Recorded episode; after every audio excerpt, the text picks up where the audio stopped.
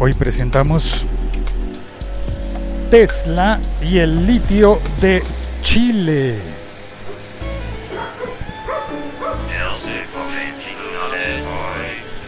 Ese es el tema que vamos a tratar hoy. Soy Félix, arroba locutor co, desde las calles de Bogotá, Colombia, justo al lado del señor que está cortando el césped.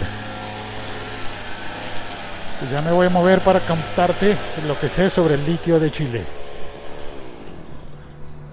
Buenos días, señor, ¿cómo está?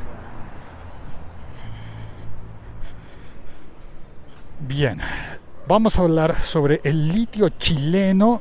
Esto me parece una canción, ¿no? Había una canción de Paralamas que decía así, ¿no? Una ostra chilena. Eh, pues esta vez es el litio chileno se ha publicado en, en, el Financial Times, ¿lo dije bien? Seguramente no. Eh, una información sobre una negociación probable y posible que habría comenzado Tesla con una compañía chilena para producir baterías de litio en Chile. Bueno, para extraer el litio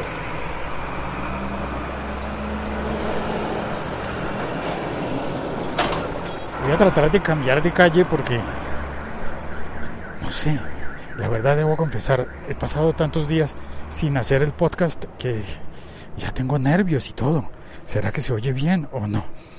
Bueno, voy a ir directamente a la información que está eh, etiquetada también, está enlazada en las notas de este episodio podcast de El siglo XXI es hoy.com. Así las interrupciones. Ay Dios. Se me había olvidado lo que significa hacer podcast eh, callejero. Bueno, vamos a leer eh, un fragmento de una nota en Ahora Noticias Chile, firmada por Eduardo Wu. Me llama la atención el final de la nota, porque lo demás es un poco obvio, ¿no? El final de la nota dice, textualmente, en diciembre Elon Musk estuvo de visita en Santiago de Chile sin que hasta ahora haya una versión oficial de sus actividades. Se señaló que su paso fue obligado ante la imposibilidad de viajar a la Antártica, destino inicial, producto del mal tiempo. Entonces, eso sabemos, que se dijo inicialmente que,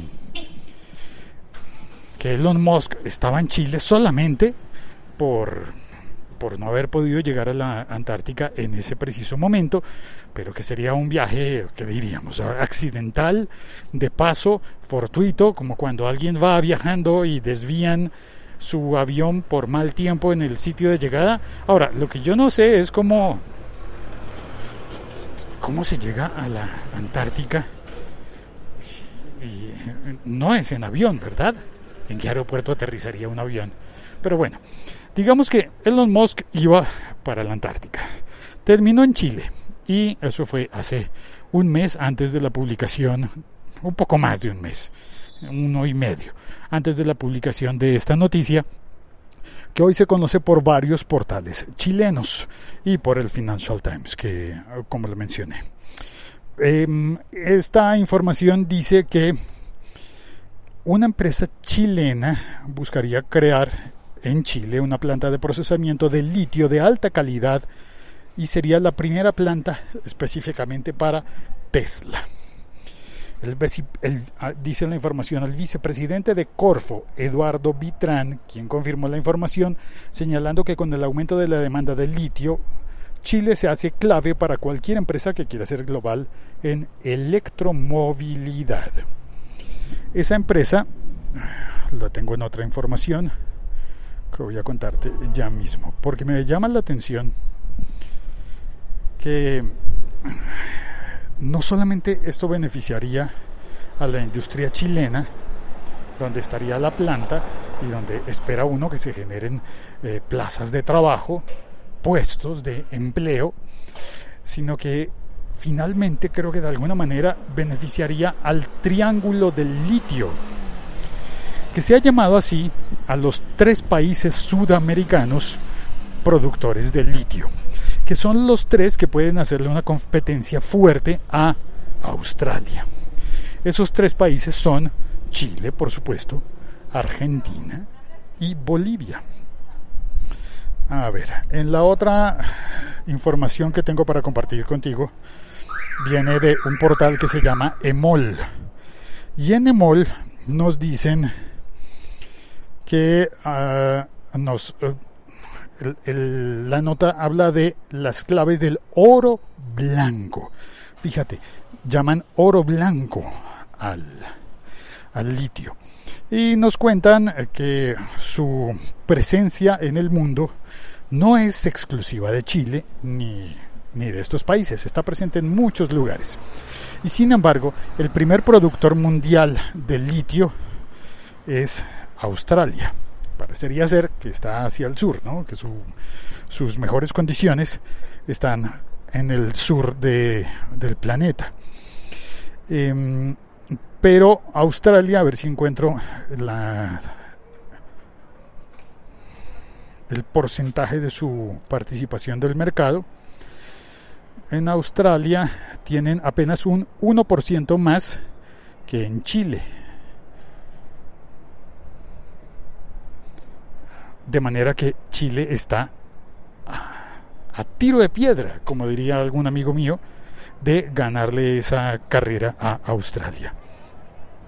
Ahora bien, el litio no solamente se utiliza para baterías, para pilas, se utiliza para muchas cosas más. Entre ellas está la medicina, ¿no?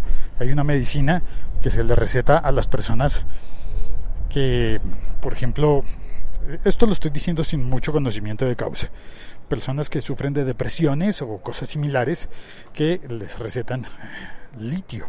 Esto lo sé por la explicación que dio la banda colombiana, la banda de Cali, Super Litio, de cuando eligieron el nombre para su banda. Dijeron, ah, pues sí hay que tomar litio para estar eh, contentos cuando estás deprimido, pues nosotros vamos a hacer una música que va a ser un super litio. Y suena muy bien, ¿no? Cuando te lo cuentan para, para algo de, de música, pues es una muy buena explicación. Pero cuando se convierte en un negocio, de una explotación de minería, ya dices tú, espérate, esto tiene más eh, implicaciones, ¿no? A ver, según información del Ministerio de Minería, comillas, Chile posee alrededor del 40% de las reservas mundiales de litio en forma de salmuera. Así, de acuerdo a los datos de 2016, Bolivia y Chile cuentan con las reservas probadas de litio más grandes del mundo, con 9 y 7,5 millones de toneladas respectivamente. Y con los precios del litio y con la necesidad de utilizar el litio para, para estas nuevas aplicaciones, porque antes de eso, antes de las baterías que se utiliza, claro, las baterías de los autos eléctricos de Tesla, claro que se van a necesitar, pero también se necesitan en las baterías de tipo botón que vienen utilizando los relojes digitales desde hace muchísimo tiempo. Y luego eh, las luces de emergencia para los ciclistas eh, y tantos aparatos mínimos y pequeños que tienen baterías de tipo botón. Pero quiero ver qué otros, cuáles otros son los usos interesantes. A ver. El litio se provee una sola vez y ello dura toda la vida útil de la batería. Además, su porción en el producto es muy pequeña, menos del 1% del costo de una batería, por lo que eventualmente será reemplazado en el mediano plazo. Ah, esto está interesante.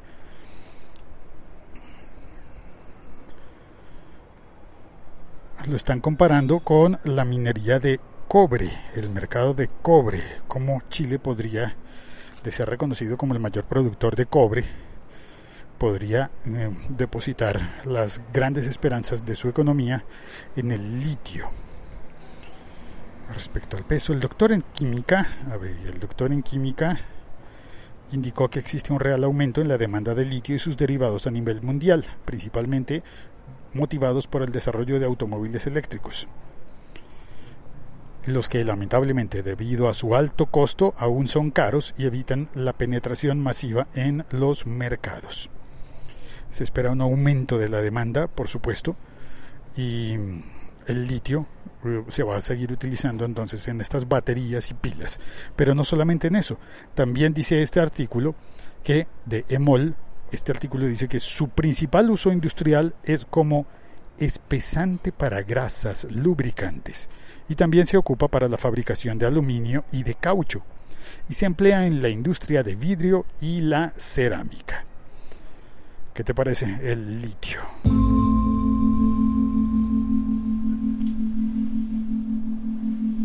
Muchas gracias por oír este episodio podcast. Soy Félix, eh, arroba locutorco, y no hay más información sobre este asunto. Pero...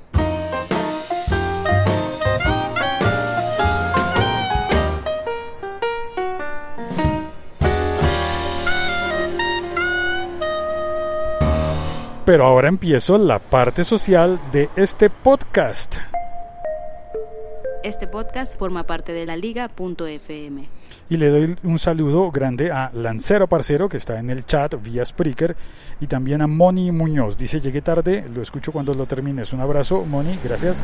Las ventajas del podcast.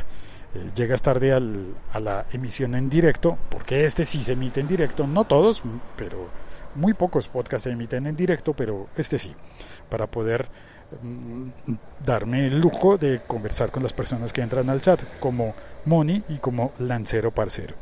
Pero también para hacer algunas... Eh, ¿Qué pasa señora? Porque me... Porque se detiene.